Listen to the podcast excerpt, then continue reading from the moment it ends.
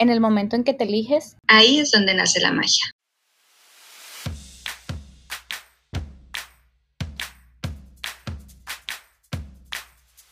Ven y echa rulo con nosotras aquí en Siempre sale el sol. Esto es una conversación entre amigas. Te compartimos desde nuestra experiencia cómo podemos construir una mejor versión de nosotras mismas abriendo el corazón. Creemos firmemente que el primer paso para la transformación es la aceptación, abrazando cada parte de nuestro ser. Hasta eso que no te gusta. Yo soy Liz. Y yo Pina. Ok, ¿ya empezamos? Hola, ¿cómo están? Eh, bienvenidos pues a nuestra segunda temporada. Eh, yo les había contado que vamos a tener a invitados pues bien especiales y la verdad es que hoy estoy súper, súper, súper feliz. Estoy muy agradecida porque tenemos a una invitada que ya moríamos que estuviera aquí con nosotras. Eh, sobre todo yo les platico que pues en mi proceso ella tiene un podcast, entonces su podcast es así, magia, es hermoso, entonces no saben cómo se me expande el corazón de tener a un ser tan bonito y tan maravilloso con nosotras y pues eh, me encantaría que Liz nos platique un poquito más de ella. Hola a todos, ¿cómo están? De verdad, muchísimas gracias por estar con nosotros otra vez en esta segunda temporada y como dice Pina, pues sí, estamos muy honradas de tener esta invitada en nuestro podcast. Em, ha sido un proceso de descubrimiento a lo largo de este último año para mí también y eh, su podcast junto con otros podcasts eh, que han llegado a mi vida me han ayudado muchísimo como en este descubrir de, de, mi ser, como en este proceso de autoconocimiento y de, pues sí, de ir como a las profundidades de de eso que somos nosotros como, como seres humanos. Entonces, ella es Montserrat Carrillo Catori, ella es la host del podcast de Soul a Soul, es maestra de yoga y meditación y promueve la, la conciencia, eh, como la apertura de la conciencia, como desde este punto, desde la meditación, desde el yoga. Y la verdad nos encanta tenerla aquí para este tema tan controversial en muchas eh, ocasiones. Por ejemplo, en mi, en mi caso, queremos como tratar de mm, que este episodio sea mucho para como información, como para desmitificar un poquito todo lo que hay alrededor de la meditación. Entonces, eh, Montserrat, bienvenida y muchas gracias por estar aquí. Gracias por la invitación. Para mí es un placer. Estoy feliz de que me inviten y, pues bueno, también feliz de compartir un poquito de lo que, de lo que yo he aprendido de este camino, de, desde mi propia experiencia, que me gusta decir que es como del único lugar en donde yo puedo compartir. Sin duda hay mil maestros eh, que hablan de lo mismo y, y, bueno, mil maestros que están van muchísimo más avanzados en el camino, ¿no? de la meditación y de, y de esta parte de pues no identificarte tanto con tu mente o, nada con tu mente, ¿no? Simplemente volverte el observador. Así que para mí es como em, muy, muy bonito poder compartir desde lo que yo sé eh, para compartirles a las personas que nos escuchen, pues un poco sobre, sobre esta práctica que de verdad cambia tu vida. O sea, me queda claro. Ay, total, total, Monse, qué, qué, emoción que estés aquí con nosotras. Y sí, fíjate que yo me acuerdo que incluso en un podcast mencionabas, ¿no? Que, y, a mí también me ha pasado, yo no conozco a una persona que diga, oye, es que el meditar no me ha servido de nada. ¿no? Creo que cuando realmente eh, pues empezamos con esta práctica y somos constantes, ves cambios súper positivos y eso está increíble, ¿no? Porque creo que también eh, no es algo tan difícil, aunque eh, bueno, en mi caso al principio sí fue como a lo mejor un poquito más de constancia y empezar a quitarle todas esas etiquetas, no de que lo estoy haciendo mal, de que ya me aburrí o sea, creo que es como todo, pues es un, es práctica, ¿no? Pero creo que una vez que empiezas como a agarrarle la onda, pues se va haciendo más fácil. Em, entonces, pues eh, creo que eso es como bien, bien importante, eh, que, que, sepan que esta es una herramienta muy padre, muy productiva y que realmente depende también de cada uno de nosotros como ese caminito, ¿no? Eh, ¿Qué es meditar, Monse? ¿Cómo nos podrías decir más o menos qué es la meditación? Pues mira, la meditación es una práctica, es también eh, un entrenamiento para la mente. Yo lo veo de esta manera y, yo creo que se transforma también en, un estilo de vida. Eh, luego hay gente que dice que, por ejemplo,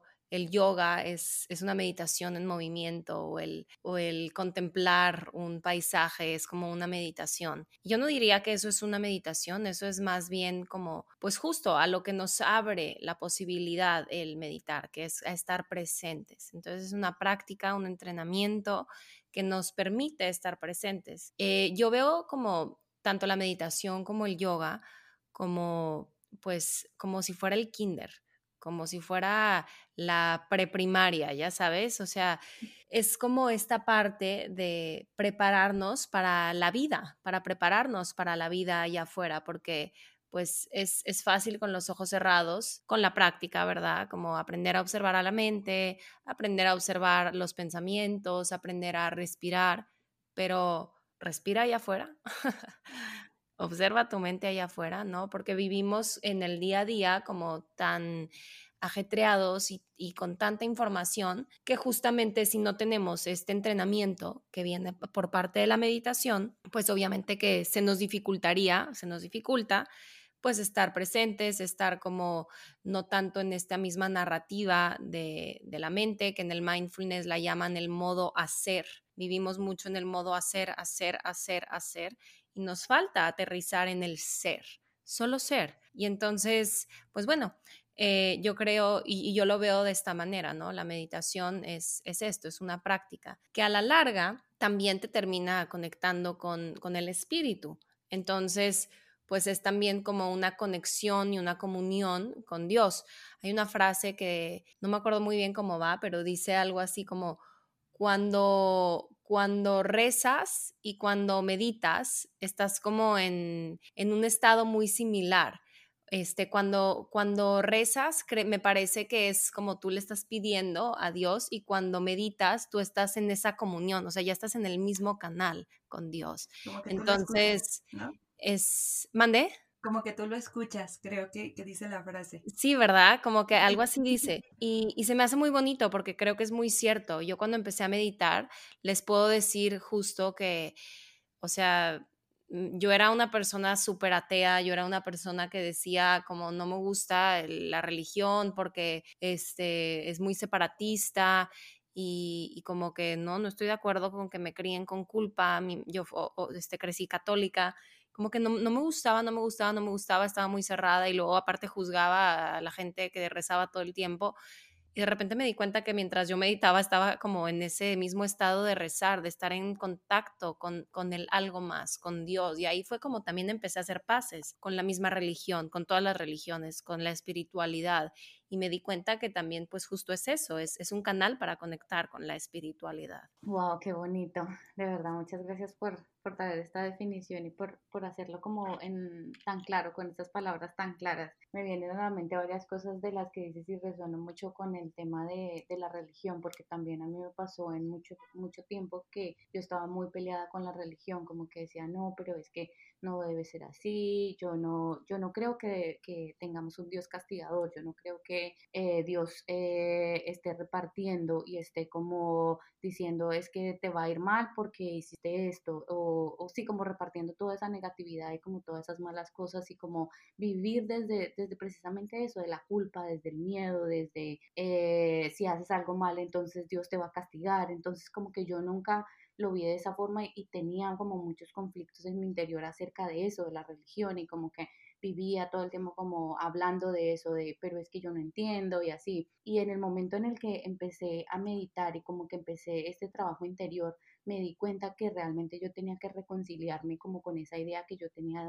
con Dios, que yo tenía que dejar de pelear, que tenía que, en vez de, estar peleando y cuestionando allá afuera a las personas, a la religión, a la gente que estaba afuera, tenía que empezar a cuestionarme por qué yo estaba creyendo lo que estaba creyendo y por qué todas estas cosas que me estaba cuestionando me hacían como tanto ruido eh, dentro de mi interior y simplemente, o sea, al principio fue muy complicado para mí empezar la práctica de meditación porque como decía Pina, como que mi mente era muy, eh, estaba como con, o sea, tenía como muchísimo ruido, bueno, yo lo llamo así, como muchísimo ruido en mi mente. Y también estaba todo el tema de la creencia, yo también tenía como un cierto tipo de creencias, eh, como que empecé el tema de la meditación así como, ah, bueno, esto, esto parece que es bueno, leí algunos artículos eh, que decían que había muchos beneficios de, la meditación y que te cambiaba tu estilo de vida y de que mm, todo lo que conlleva eh, meditar. Entonces dije, bueno, voy a saltar a la práctica a ver cómo funciona, a ver si, si funciona para mí esta,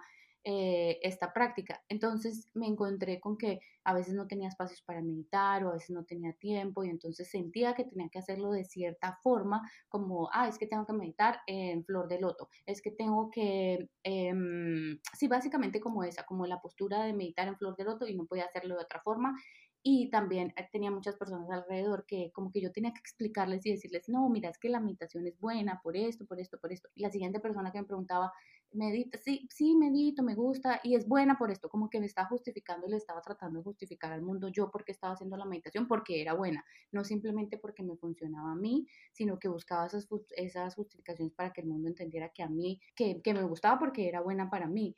Y esto me lleva muchísimo como a como la siguiente pregunta que te queríamos hacer aquí y es, em, ¿cuáles son esos beneficios que tú encuentras eh, en la meditación y que pudieras compartir con nosotros? Pues mira, los beneficios de la meditación como más tangibles en, en mi vida eh, han sido primero el darme cuenta de que todos los seres humanos deseamos lo mismo, ser felices y no sufrir, primero. Y entonces, si partimos desde ahí, pues nos damos cuenta de que si todos queremos ser felices y no sufrir, hay algo en el exterior, hay algo en el interior, hay algo donde sea que nos hace no ser felices y nos hace sufrir. Entonces, a mí me llamó mucho la atención justo como el cerrar los ojos e ir hacia adentro puede ser una medicina hacia eso. Esta frase de ser feliz y no sufrir se la aprendí a un muy querido maestro mío, el doctor Javier Gutiérrez Ornelas, que ya lo invité también a mi podcast, si lo quieren escuchar. Este, a mí me fascina cómo,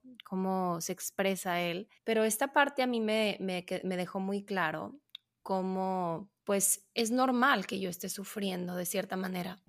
Perdón, es normal que yo tenga dolor.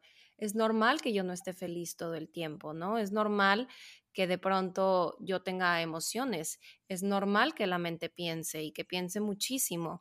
Y, justo el, el, poder observar esta dinámica me hizo dejar de sentir rara. Y creo que el dejar de sentir que eres raro es un lugar muy bonito del cual este, puedes partir. Porque, a ver, podemos empezar a enlistar todos los beneficios de la meditación, pero tampoco somos un journal de ciencia.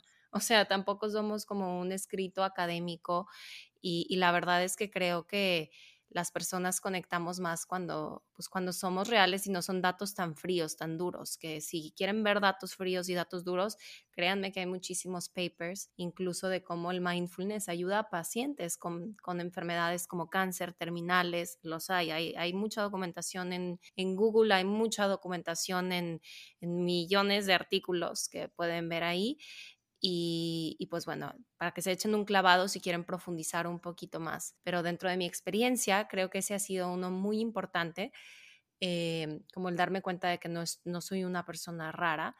También el darme cuenta de que, pues de cierta manera, mientras vas trabajando en ti, mientras vas encontrando como la, la habilidad de como observar a tu mente, desidentificarte de ella, es como si subieras, yo lo digo así, ¿no? O sea, es como si subieras dos, tres escaloncitos en tu mente y pudieras ver como desde arriba esta dinámica y, y ya de esta dinámica como que puedes observar a la mente y dices, ay, órale, mira, ahí está la mente está pensando que este, tiene hambre, ¿no? Está pensando que se quiere ir a no sé dónde, está juzgando, ay, mira, este, entonces empieza a observar toda esta dinámica. Pero luego como que también entra otra, otra vocecita que ni siquiera es una voz, es más bien como una paz, una quietud, que, que luego eso es lo que erróneamente las personas dicen meditar es poner la mente en blanco. Y pobres personas que entran a, la, su primera meditación pensando que tengo que cerrar los ojos y poner mi mente en blanco porque te vas a topar con que la mente piensa. O sea, la sensación de que la mente está como en silencio, en blanco,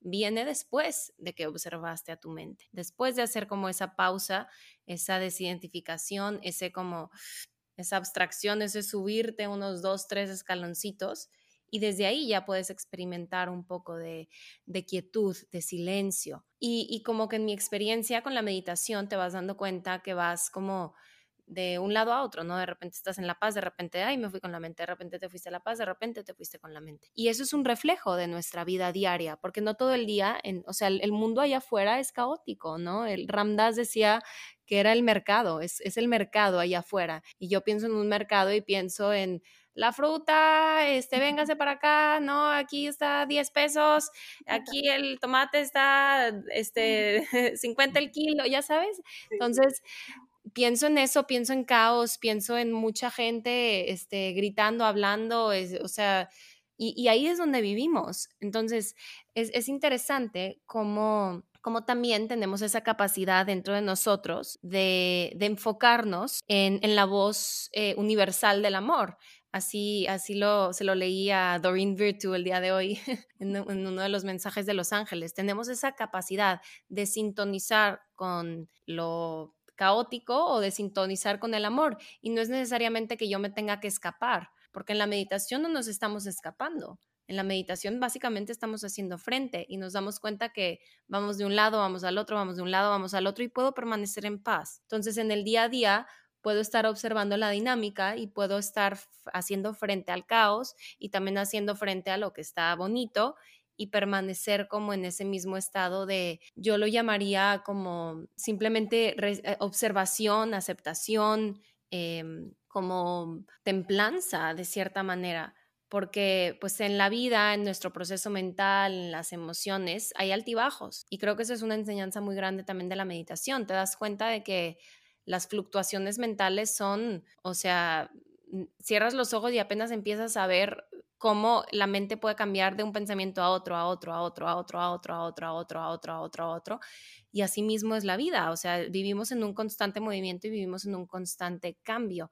¿Qué es lo que pasa? Cuando no estamos conscientes de la meditación, eh, de repente nos llega un pensamiento y lo que pasa es que nos llega un pensamiento y después se genera una emoción eh, porque generamos una percepción de lo que está pasando y después desde esa emoción y desde esa percepción que puede estar basada en un pensamiento que fue súper efímero, súper pasajero como los demás otros pensamientos y entonces ya ahí voy yo actuando por la vida por algo que interpreté, por un pensamiento pasajero. Y entonces eh, creo que uno de los beneficios más grandes es que la meditación te ayuda a construir ese discernimiento. Aquí me gancho, aquí no me gancho. Aquí este, quiero agarrarme a golpes con alguien, aquí sabes que creo que lo estás seguro que lo interpretaste de la manera correcta, ¿no? Y entonces es, eh, funciona mucho para ayudarte a ti mismo, a ti misma, a, a tener esa regulación emocional, a tener un poquito más de autocontrol en tus sentimientos, sobre todo como a validarte sentimientos, porque pues obviamente que al principio en la meditación, eh, pues si entras como en un espacio de, o, por lo menos esa fue mi experiencia, yo al principio meditaba y decía como, oh, qué ansia que no puedo meditar, no, Mons, estás meditando, concéntrate, o sea, no, no puedes juzgar, no sirves para nada, y incluso yo iba con la maestra y decía, maestra, es que yo no sirvo para nada, o sea, yo no puedo meditar, o sea, para mí esto de la meditación no va. Y es normal, o sea, la mente cuando no entiende algo y sobre todo cuando fuimos criados este, bajo como tanto em, perfeccionismo, no lo sé, o sea, tal vez en, en, nuestras casas o en, nuestro, en nuestras escuelas o en, no sé, quien sea, nuestros abuelitos, nuestras amigas, nos regañaban mucho pues obviamente que nosotros ya de grandes, como no hay nadie detrás de nosotros, pues nos queremos regañar, nos tratamos horrible. Y eso es también importante que lo voltemos a ver, porque ya con la práctica de la meditación aprendemos a ser más amables con nosotros, ¿no? empezamos a ser más amables, empezamos a decir, bueno, creo que si me doy un batazo de béisbol, y me así me golpeo con cada una de mis palabras, eh, pues realmente me pongo más ansioso y la realidad es que pues no se trata de, ponerme más ansioso, se trata como de desarrollar una actitud incluso juguetona, como dice Pema Chodron, que es una excelente monja budista. Eh, y, bueno, se trata de eso, de, cambiar un poco la manera en la que te relacionas contigo, que ese también es un gran beneficio. Em, y pues bueno, hay muchos más, esos son un poco de los que en este momento me llegan, se me ocurren y, y que, o sea, definitivamente creo que también de acuerdo a la experiencia de, cada una de las personas, pues llegan más y más beneficios, porque cada uno de nosotros y de nosotras viene cargando una mochilota. Eh, y, bueno, creo que pues depende de esa mochila, también vienen mucho los regalitos, porque a mí me gusta ver cómo pues nuestro mayor enemigo también es nuestro mayor regalo, de cierta manera. Una vez que aprendemos a, cómo manejar eh, la telaraña de Spider-Man, nuestro superpoder, nos damos cuenta cómo eh, detrás de esa parte oscura también había mucha luz y, solo tenía yo que hacer un cambio de percepción. Entonces, pues bueno, eso es, eso es básicamente eh, lo que yo diría en lo que nos beneficia o me ha beneficiado mucho la meditación e invitaría a quienes nos escuchan a que vayan a descubrir por sí mismos en qué les puede beneficiar este, la meditación, ¿no? ¿Qué puedes hacer por mi meditación? ¿Qué puedes hacer por mi eh, mente, ¿no? ¿Qué puedes hacer por mi espíritu? Eh, y es como echarte un clavado hacia adentro con curiosidad. Es como aventarte al océano, al lago con unos gogles y es más, con un tanque de gas para que te sumerjas en la profundidad. Y eso es apasionante, ¿no? Qué apasionante poder conocer tu mundo interno, el inframundo, sabiendo que tú eres más poderoso que todos los demonios que viven en tu mente, ¿no? Entonces tal vez te topas en un momento con el inframundo de Hércules y se vuelve tenebroso, pero sabes perfectamente que o sea, tú eres más poderoso que eso. Y de repente también te vas a topar con cosas increíbles, con ideas maravillosas. Y, y, como que el darte cuenta de eso en la profundidad de, de uno mismo es, es riquísimo, porque te das cuenta de precisamente cómo pues es tu decisión, con qué te, con qué te identificas, ¿no? Ay, wow, Monse, me encanta, me encantó la analogía que hiciste. Y mira que me gustó mucho lo que dijiste de que no es un escape, ¿no? Porque también siento que está este como misunderstanding de, es que cuando medito me escapo, ¿no? Pero no, o sea, tú lo estás diciendo preciosamente que realmente no te estás escapando de nada, al contrario, estás entrando en ti, te estás conociendo a ti. Entonces, eh, ¿qué hay más maravilloso que eso, no? Y Fíjate que también me gustó mucho lo que decías, de que te vas a encontrar con muchas cosas y creo que también siento que a veces las personas se pueden asustar por eso, porque es así, yo una vez incluso escuché a alguien que decía, híjole, es que yo no puedo estar en silencio porque me llegan ideas bien heavy, bien feas, entonces en ese momento dije, bueno, es que sí debe ser muy complicado, o bueno, es complicado, ¿no? Cuando uno tiene miedo de qué pasa si me quedo en silencio, quién es, quién me va a estar hablando, o, o incluso nos da miedo, pues sabrá Dios con qué voy, con qué voy a conectar, ¿no? Incluso me ha pasado que me dicen, oye, meditas, pero entonces te estás cambiando de religión o cómo. Entonces, eh, creo que una parte muy padre de la meditación es que tiene, o sea, es muy grande, ¿no? Y tiene como muchas ramas y creo que en esto que tú dices de darte la oportunidad de conocer, eh, podemos encontrar diferentes estilos para meditar, ¿no? Con mantras, con meditaciones guiadas, con meditaciones de silencio. Eh, hay, hay toda una variedad de cosas que, que, uno puede ir probando y tú te vas a dar cuenta que es para ti, ¿no? Y que se siente bien. Y creo que eso es como, como bien padre porque como dices tú, es como eh, estar listo ahí para ir a snorkelear y realmente hacerlo y, darte cuenta que te gusta, que no, o sea, darte ese chance como de descubrir y, que sepas que no vas a encontrarte con nada como, sí, o sea, no, no es como que estés conectando, no sé, con algo así súper feo, me explico, o sea, como, como que todo lo que vas, vayas a ver está dentro de ti y obviamente a veces da miedo porque dices, bueno, no me quisiera encontrar con esta herida o con esto del pasado, pero al fin y al cabo, pues como dices, eres más poderoso que eso y te ofrece la, la oportunidad de alguna manera de mirarlo, ¿no? De mirarlo y, y de amarlo como quizás nunca fue amado. Y creo que eso es algo bien bonito de la meditación, como que nos ayuda, ¿no? A, ir sanando también. Pero sí como me gustaría eh, hacerle saber a la audiencia esto, ¿no? Que no es como que te vayas a meter a una religión, a una secta, que no es como que vayas a conectar con demonios o cosas así, porque de verdad que he escuchado cosas bien locas que dicen, oye, pero entonces, ¿qué, qué estás haciendo, no?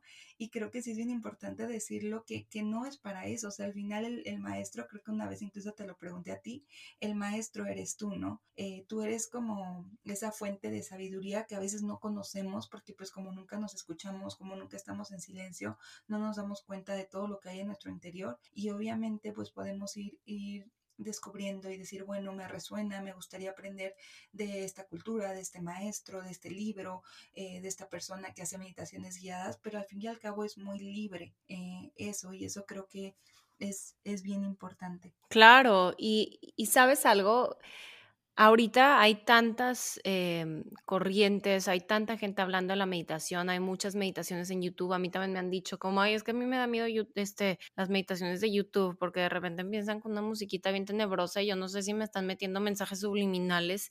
Entonces entramos con mucho miedo, pero a ver, eh, a mí algo que me dio mucha tranquilidad fue empezar como un poco con esta parte de dejar el estereotipo de que meditación es es como primero algo de hippies, porque esa idea tenía yo, ¿no? Me tengo que este, poner mis banderitas y me tengo que poner este como puro incienso y, y, luego, o sea, como que no sé, tenía unas ideas también muy extrañas acerca de la meditación. Y yo cuando empecé a meditar, empecé a ir a un centro eh, y meditar grupalmente, porque yo empecé a meditar en silencio. Em, sin guía, porque justo como que tenía resistencia, no sé qué guía quiero poner. Entonces empecé a meditar yo en silencio y luego atraje a mi vida a un maestro que, eh, que daba meditaciones grupales y a mí me dio mucha paz, que era un señor que llegaba, ya saben, en pantalón de oficina, como lo que yo conocía en mi casa, mi papá venía vestido de oficina y se me hizo como algo muy, ay, wow, o sea, no, no, todos podemos meditar, o sea, Digo, fue, fue algo que a mi mente pequeña, porque yo empecé a meditar que a los 19, 20 años, o tal vez 21, no me acuerdo. Este, pero justo, o sea, como que a esa mente también un poco fantasiosa, confundida, le pude, le pude decir como tranquila, todo, todo va a estar bien, no es algo peligroso, no es algo demoníaco, no es algo este, como que tiene que tener música tenebrosa, ¿no? Al contrario, este, este maestro también nos ponía a meditar mucho en silencio y también nos enseñaba un par de, de herramientas desde la India, este, nos enseñaba como conteos mentales, o sea, está increíble, hay muchísimo, hay muchísimo por ahí. Yo les recomendaría que si tienen miedo, o sea, se metan al mindfulness, al mindfulness, a la atención plena, que el mindfulness es la parte práctica de lo que se practica en el Zen, en el budismo Zen. Ahora, e, eso, esa parte práctica es de la que hay muchos papers, hay muchos papeles de, este, de investigación este, académica en la que han comprobado que pacientes han logrado como disminuir su dolor, eh, que, o sea, bueno, ahí están todos los beneficios, ¿no? Pero es, importante que sepan eso, porque si le tienes resistencia, simplemente hazlo como un entrenamiento mental. Eh, esta parte de la que hablo de de conectar con el espíritu viene a través de muchísima práctica. Esta parte de la que hablo de echarte un clavado hacia adentro viene a través de que practicas. Y, sobre todo como que me gustó lo que decías, Pina, porque creo yo que es bien bonito cuando nos damos cuenta de que el infierno está dentro de nosotros y que cuando decimos, no, es que yo no quiero cerrar los ojos porque no, no, no me gusta con lo que me topo. Dice Andy Pudicombe, el creador de la aplicación de Headspace, que todos nosotros tenemos un lado oscuro nuestra mente. Hay un lado muy oscuro en nuestra mente que nos da pavor, nos da mucho miedo. Podemos ser muy crueles, podemos ser eh, muy malvados, podemos ser incluso sádicos. Y, eso es algo que, tiene nuestra mente. ¿Por qué? Porque somos una sola mente. Y eso es algo que aprendemos a,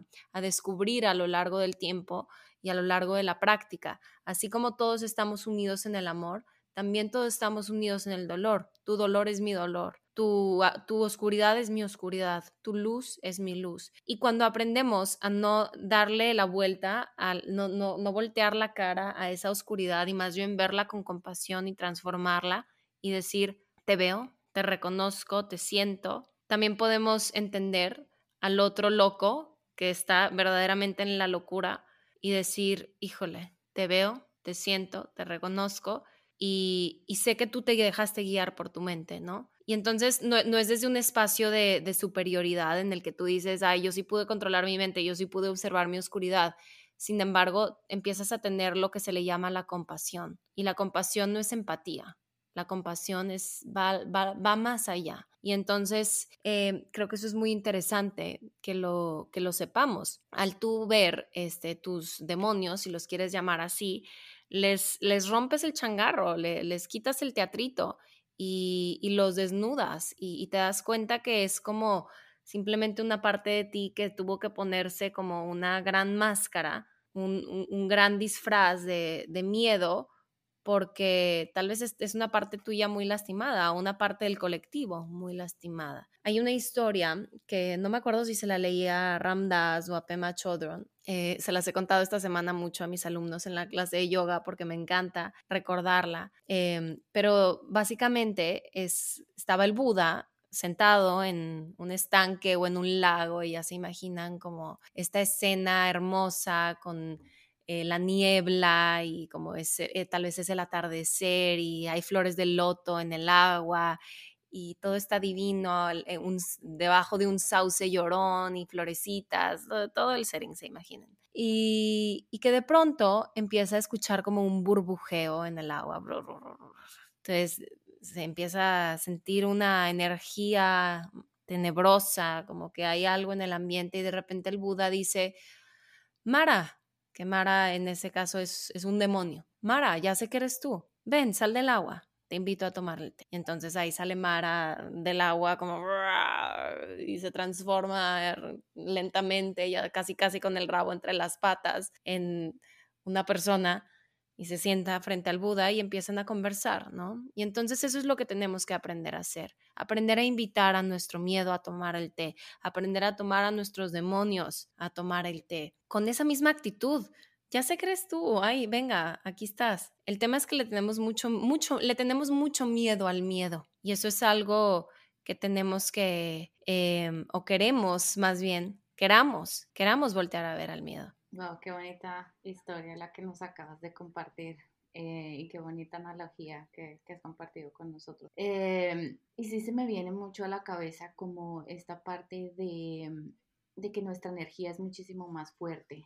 Lo estaba leyendo en, algún libro esta semana, la energía es mucho más fuerte y que solamente eh, entra a nuestra vida y solamente entra a nosotros las cosas que nosotros permitimos que lleguen a nuestra vida, las cosas que nosotros permitimos que entren a nuestra mente.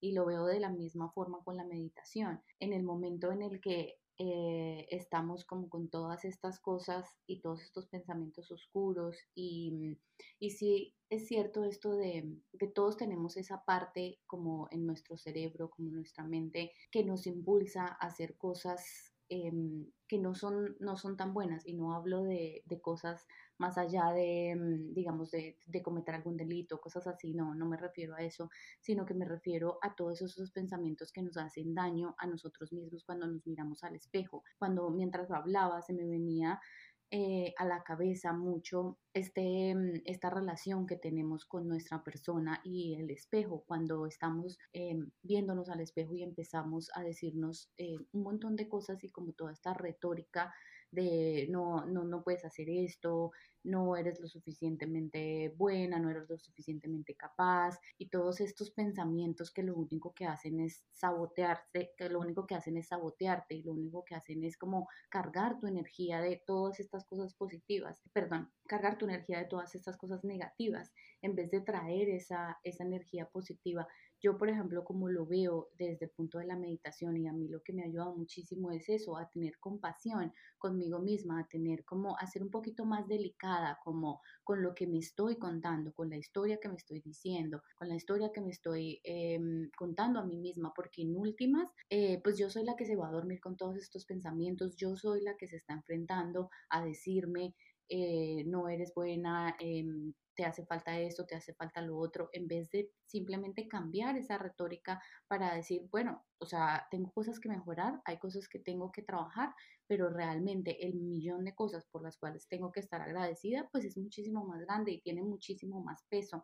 También todo ese tema del agradecimiento en torno a la, a la meditación, como que cuando te sientas en la práctica de meditación o así como lo vivo yo, es como que me doy el permiso y como que me agradezco a mí misma por el tiempo que decidí tomarme para sentarme, esos 10 minutos, 20 minutos, el tiempo que haya decidido tomarme para, para meditar y darme cuenta que estoy haciendo ese espacio para mí y únicamente para mí, para mi crecimiento para todos los días ir poder, eh, poder entender como todas estas cosas que vienen a mi mente, poder eh, saber que si llega algún miedo, que si llega alguna cosa como tenebrosa, eh, voy a ser capaz de, de, afrontarla y simplemente observarla, como dices tú, sentarme en un, en un escalón un poquito más arriba y pensar realmente qué, ese, qué perdón, y pensar realmente este pensamiento, qué es lo que me está queriendo transmitir, porque también yo lo veo de esa misma forma. Todos los pensamientos y todo lo que nos llega a nuestra cabeza,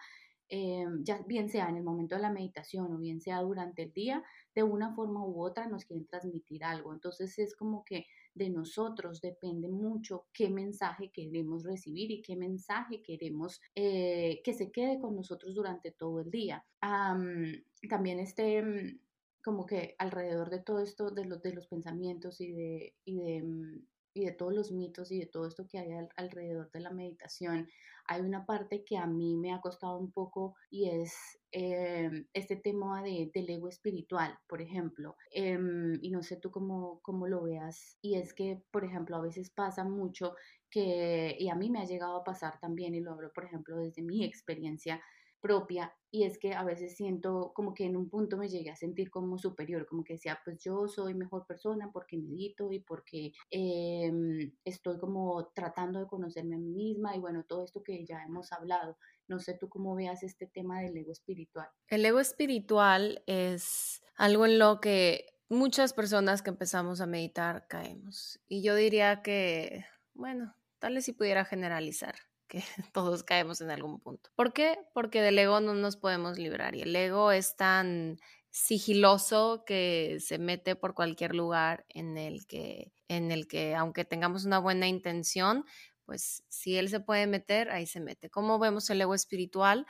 cuando ya nos sentimos superiores a las demás personas. Entonces, de algo muy genuino, yo medito, yo estoy en contacto con Dios, estoy en contacto con mi interior, yo hago, yo hago el control de mi mente y de repente llega alguien y me agrede, me grita o, veo a alguien haciendo el mal por las personas, dices, ay, él no medita, no, pobrecito él, este, él no tiene control en su mente. Entonces ya cuando estamos pobreteando a la gente o sintiéndonos superiores, ahí es un ego. ¿Y el ego qué es? Es la ilusión de separación, que es lo contrario, la conciencia de unidad. Entonces yo sé cuando medito y, cuando empiezo a practicar, que yo estoy unida de cierta manera a la persona que agrede, yo estoy unida de cierta manera a la persona.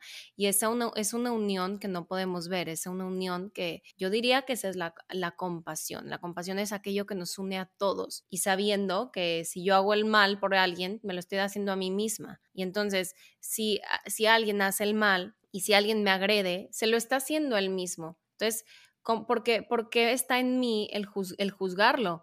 Tal vez en mí está el poderlo ver con compasión y más bien elevar el momento, como diría Michael A. Y no dejar el momento mal vibrado. Eh, o sea, como empoderarlo un poquito. Entonces yo creo que ese es un muy buen indicador de cuando nos caemos en el ego espiritual, cuando eh, juzgo a las personas que no meditan, juzgo a las personas que usan su coche porque no andan en bici, cuando este, ¿Cuál otra? La las personas que comen mucha carne, las juzgo porque yo no como tanta carne. Eh, y, y, es, y, son todas estas cosas, ¿no?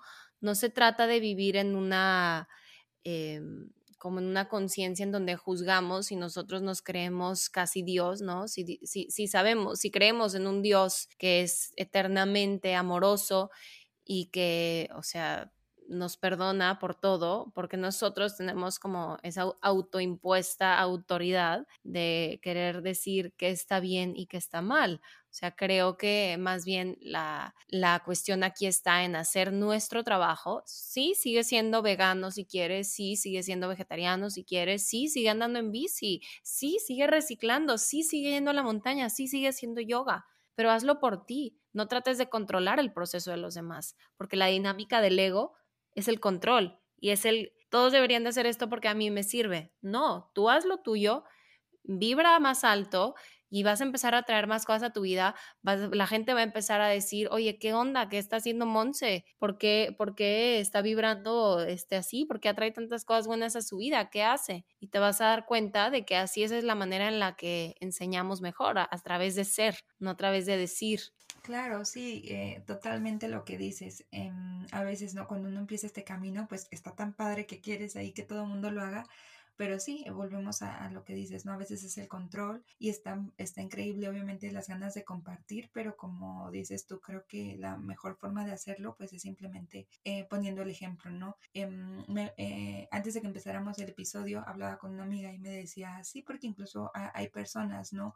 Que dicen, bueno, es que esta meditación es mejor que la otra o demás, y en todo eso ya estamos volviendo a caer en el juicio, en las comparaciones. Entonces creo que también ese es como un indicativo muy claro, ¿no? De, de cuando lo estamos haciendo desde el amor o cuando ya lo empezamos a hacer desde el ego, desde el miedo. Y, y qué interesante es todas las expectativas que tenemos eh, con la meditación, ¿no? Como dices, de que si me voy a volver hippie o incluso he escuchado comentarios así de, ay, no, pues es que todos esos que meditan eh, o que hacen yoga o demás están hasta más amargados. Y, y creo que a veces puede ser incluso porque lo podemos llegar a ver como un escape, ¿no? Como de que, híjole, es que solamente ahí soy feliz y cuando voy al mundo, como dices, cuando me enfrento al mercado, no me doy cuenta que está terrible. Entonces mejor pues me quedo en mi lugar seguro y me encierro y, y así. Entonces creo que este también es uno de los de las cosas que estaría eh, o que yo creo que es importante mencionar que como tú lo decías, la meditación es también esta preparación para la vida, ¿no? ¿Cómo le hago yo para ejemplo, si estoy en el tráfico y vuelta loca, pues para darme cuenta que una, yo no puedo controlar esa situación y que lo que me queda es fluir y, y, ver cómo agradezco incluso en esos momentos, ¿no? Eso es lo que para mí ha traído la meditación. Momentos, yo antes era una persona súper eh, me ponía muy nerviosa, o sea, de que hasta me acuerdo que una vez en uno de mis dedos me salió como una cosa o me salía marritos, o sea, yo era súper nerviosa, no dormía, si el otro día tenía algo y de repente empecé a meditar, también tenía mucho esta, estas ganas de que todo lo quería hacer rápido, o sea, que sentía que no me, no me daba el tiempo y de repente empiezo a meditar y, y yo me acuerdo que en tus podcast, en tu podcast y en otros lados escuchaba que realmente es muy sutil, no es que lo vayas a ver de un día para otro, pero cuando empiezas a ver esos cambios que yo decía, ah, estoy en una crisis y no estoy vuelta loca, y estoy en una crisis y no, y me pude dormir tranquilamente,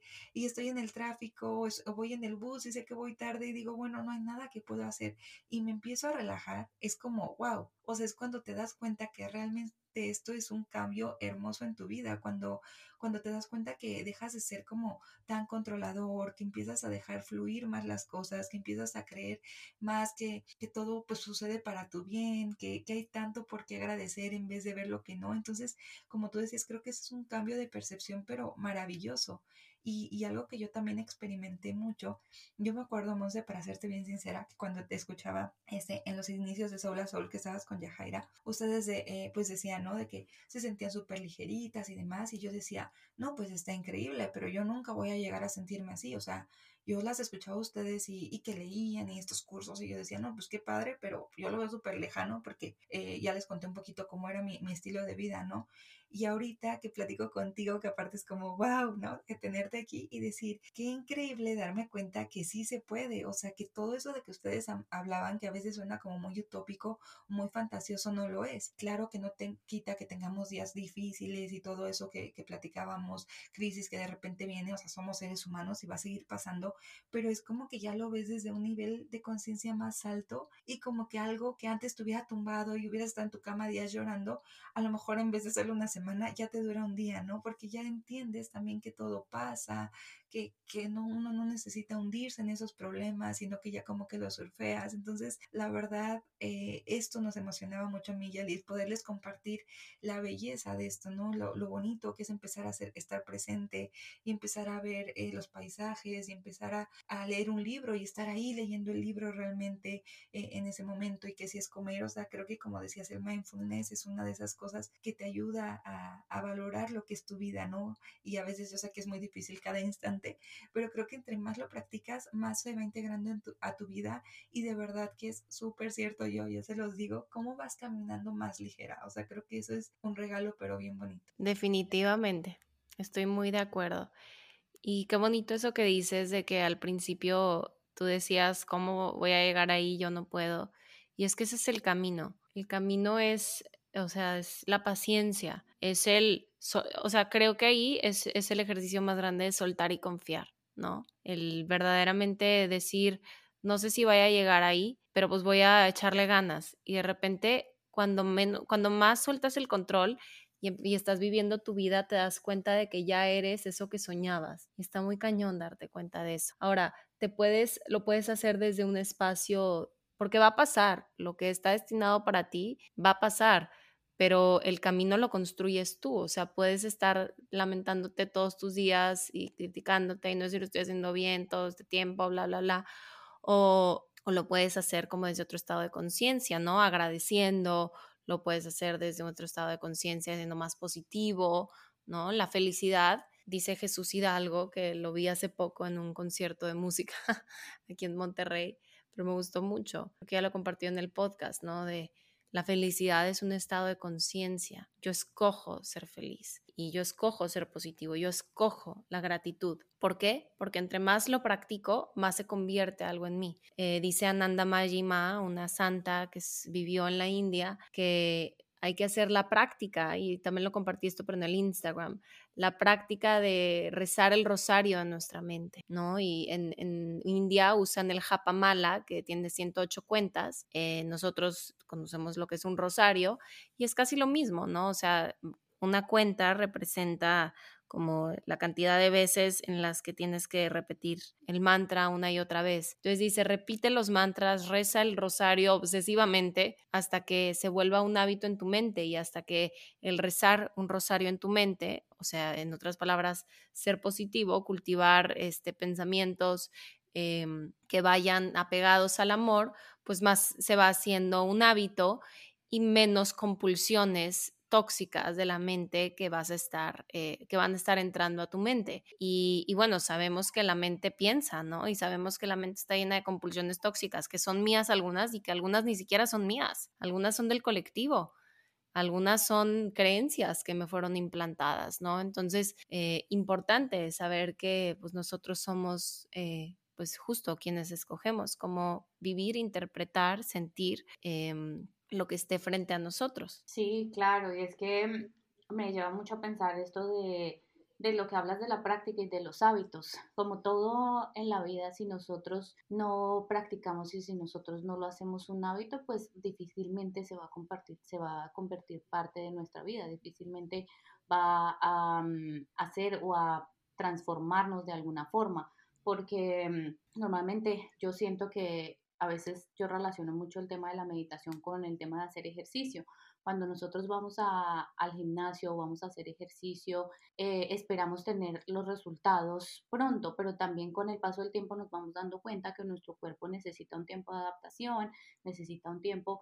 La primera semana en la que vas al gimnasio estás muertísimo, o sea, todos tus músculos están adoloridos y estás así como que dices, ay, no, no quiero volver, pero me duele todo. La segunda semana te vas sintiendo un poquito mejor, la tercera semana ya de repente no sientes mucho y así con el tiempo te vas adaptando y tu cuerpo se va adaptando y dices, bueno, ya hago ejercicio, no sé, tú tres o cuatro veces a la semana y mi cuerpo realmente lo disfruta y no me siento como súper adolorido. Y lo llevo mucho al tema de la práctica de la meditación también, porque es lo mismo, a veces saltamos a la meditación y pensamos que en una semana o en un, poco, un corto tiempo vamos a tener algún resultado y también porque le estamos poniendo como todas estas expectativas y esto me lleva a pensar, bueno, tenemos que también en esta parte que decías de soltar y confiar, tratar de dejar todas esas expectativas que tenemos de la meditación y de todas las cosas a las que me va a ayudar a la meditación, simplemente saltar a la meditación o empezar la práctica de meditación pensando que va a ser algo bueno para mí, pero sin esperar absolutamente nada a cambio, sin esperar de que,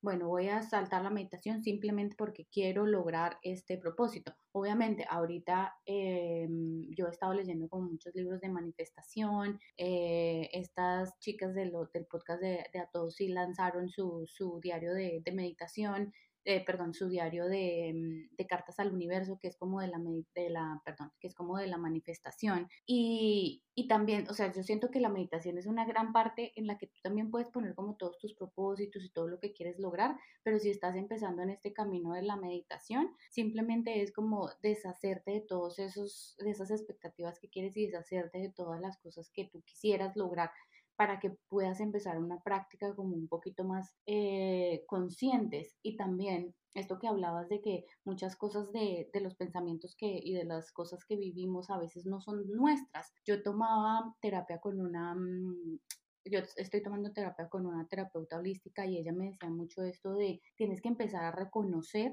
que es tuyo, o sea, viene algo que dices es mío, es realmente mío, esta tristeza que estoy sintiendo, este esta sensación como de desánimo, como de, de mm, o, lo, o lo que sea, la sensación que sea, ¿es realmente mío o es realmente de alguien más? Porque también somos energía, o sea, nosotros somos energía y estamos en, en, constante contacto con otras personas y esas personas también son energía, entonces quieras o no, pues tenemos energía de todo el mundo y también a veces hay energías mm, un poco pesadas y dices, mm, no sé, como que eh, estoy sintiendo que mi energía está muy pesada, entonces es como empezar a cuestionarte también, ¿es mi energía? ¿Es esa realmente mi energía? ¿Es eso realmente lo que, lo que es mío? Y si no es, pues empezar como a sacarlo y decir, bueno, esto no hace parte de mí, pero también hace parte también de esta práctica, de este eh, ser consciente y constante eh, en la práctica. Sí, estoy de acuerdo, estoy muy, muy de acuerdo con eso. No todo nos pertenece y, y es importante, como más allá de, o sea, porque hay muchas maneras de verlo, ¿no? Está esta parte de, de te lo regreso y, y como que está, está una parte como de un trabajo que yo creo que es un poco fantasioso o que nos gusta que sea fantasioso, como de te lo regreso, este, y que está otra parte como muy práctica de verlo. O sea, yo, yo lo veo de esta manera, o sea, somos una mente, tenemos una mente colectiva, hay cosas que en el colectivo se, se, comparten y de repente pues hay ideas que llegan a mí que no son mías y que pues, simplemente las observo. No es como que tengo que hacer ese ejercicio como tan consciente de en mi día a día de esto no me pertenece, se lo regreso. O sea, como que creo que es así de fácil con como, ay, mira, me fui con un pensamiento. O sea, podemos empezarlo a ver así. O sea, que no nos asuste tanto la, eh, la, la, calidad de nuestros pensamientos, más bien observarlo como lo que son, pensamientos. La mente tiende a juzgar bonito, malo, me gusta, no me gusta, neutro. O sea, es una manera muy simplista de decirlo, pero así lo hace. Y, creo que una manera en la que podemos aprender a, eh, pues, estar presentes sin meternos como a tanta historia, porque luego si nos metemos, esto no me pertenece, será de mi mamá, será de mi abuelita, será de este fulanito Pérez, será de mi exnovio, será de mi exnovia, ya sabes, o sea, como que e, eso a veces también nos puede meter a una misma historia y meter a un círculo vicioso. Lo digo un poco desde mi experiencia, pero eh, creo que hay como maneras muy prácticas también de, de aterrizarlo, ¿no? Sí, sí, claro que sí. Eh, como, como decimos, pues es un camino, ¿no? Entonces creo que también depende de uno la profundidad que le quieras ir dando. O sea, creo que, como les decíamos, lo padre de esto es que tú, eh, literal, pues eres tú, tú eres el que camina, ¿no? Entonces tú dices, eh, ¿para dónde? ¿Qué tan profundo? Y eso realmente está increíble, que hagas esta práctica algo realmente tuyo, que si algo te resuena, pues lo tomes, que lo pruebes. A veces también pasa por temporadas, ¿no? Híjole, ahorita me encanta, no sé, eh, el kundalini y al rato pues me gusta mucho, no sé, teta healing. O sea, está muy padre como ir probando de todo y que tú vayas eh, armando tus herramientas y te des cuenta con qué resuenas, con qué no. Pero pues esto solamente va a pasar si te atreves y si te das la oportunidad de probar algo que realmente, eh, al menos, bueno, como se los compartimos, pues en nosotras ha cambiado la vida, ¿no? Y algo que, que, me gustaría decir antes de que pues nos empecemos a despedir es que también muchas veces uno piensa o cuando empiezas a leer un poquito y todo esto dices, bueno, es que quiero estar casi iluminado, ¿no? Y pones esa meta. Y algo que he aprendido con la meditación es que no hay una meta, creo que es simplemente irlo disfrutando, eh, como decías, ¿no? Como les decía de, ay, este, esta parte de simplemente soltar y confiar y darte cuenta que lo haces porque te hace bien a ti y creo que un regalo muy bonito y viene mucho amor propio en hacer algo que te hace bien a, ti, que te hace sentir bien y que realmente, como decíamos, es muy apasionante conocerte, eh, darte cuenta de las cosas que te funcionan. No sé, es un camino muy bonito y sin duda la meditación, wow, es de esos pilares que al menos en mi experiencia han sido parte de este pues camino de descubrimiento, de amor propio, de recordar quién soy, para dónde voy. Entonces, sin duda yo se los recomiendo muchísimo. Eh, les repetimos, yo creo que mindfulness sería una muy buena herramienta para empezar. Hay un montón de podcasts en YouTube, este, y bueno, sin problema, nosotras también les podemos recomendar algo ahí si nos escriben. Este, y pues recomendarles también que escuchen el, el podcast de Monse, de Soul a Soul, que está hermoso y divino. Si les laten todos estos temas de espiritualidad, de verdad, dense, la, dense chance, es algo hermoso. Y pues no sé, Monse, si quisieras compartirnos un último mensaje. Ay, pues bueno, primero darles las gracias, oigan, por invitarme. Gracias a los que nos escucharon, a los y las que nos escucharon. Tal vez también, eh, o sea, ofrecerles que cualquier duda también me puedan escribir a mí eh, con muchísimo gusto. Em, tengo también un taller de meditación yo en mi página web, que ahí lo pueden ver en mi, en, en mi Instagram, en el, en el link que viene ahí. Es un taller de 30 días de meditación, eh, por si les late también. Pero pues estoy de acuerdo, o sea, herramientas hay muchísimas. Y pues yo les diría como, den el primer paso den el primer paso y eso les va a clarificar el camino. Te vas a dar cuenta que, ay, mira, al principio resoné con Monse y luego mientras fui caminando me topé con otro maestro que resueno más con él, qué emoción. Y no significa que Monse era mala maestra, no, simplemente tal vez Monse fue un comodín en el camino para llevarte a tu verdadero maestro. Y, eso es muy bonito darte cuenta en la vida, ¿no? Lo, lo importante es que es el primer paso y te des cuenta de la sincronía de la vida, del sincrodestino, como diría Deepak Chopra y, pues bueno, nada más decirles que eh, gracias a ustedes, gracias otra vez a quienes nos escucharon y pues estoy a, sus órdenes. Ay, no, a ti de verdad, muchísimas gracias por haber estado con nosotros en este capítulo tan, tan hermoso. De verdad, gracias por haberte tomado el tiempo de, de venir con nosotras y, y de compartirte de la forma en que lo hiciste. Te mando demasiados abrazos y muchas, muchas gracias a la audiencia también. Ay, sí, gracias, Monse Hermosa, de verdad es, tengo el corazón bien, bien abierto y pues qué, qué alegría tener a personas como tú que de verdad este, inspiran un montón con sus mensajes. Yo siempre te lo he dicho, toda mi admiración y todo mi cariño. Y pues gracias eh, de nuevo, gracias a todos los que nos escuchan y pues nos vemos el próximo lunes. Bye. Bye. Si les gustó este episodio y quieren seguir escuchando más de nosotras, por favor síganos en nuestras redes sociales. Estamos en Instagram como arroba siempre sale el sol podcast. Muchas gracias, ayúdenos compartiendo y dándonos follow. Los queremos.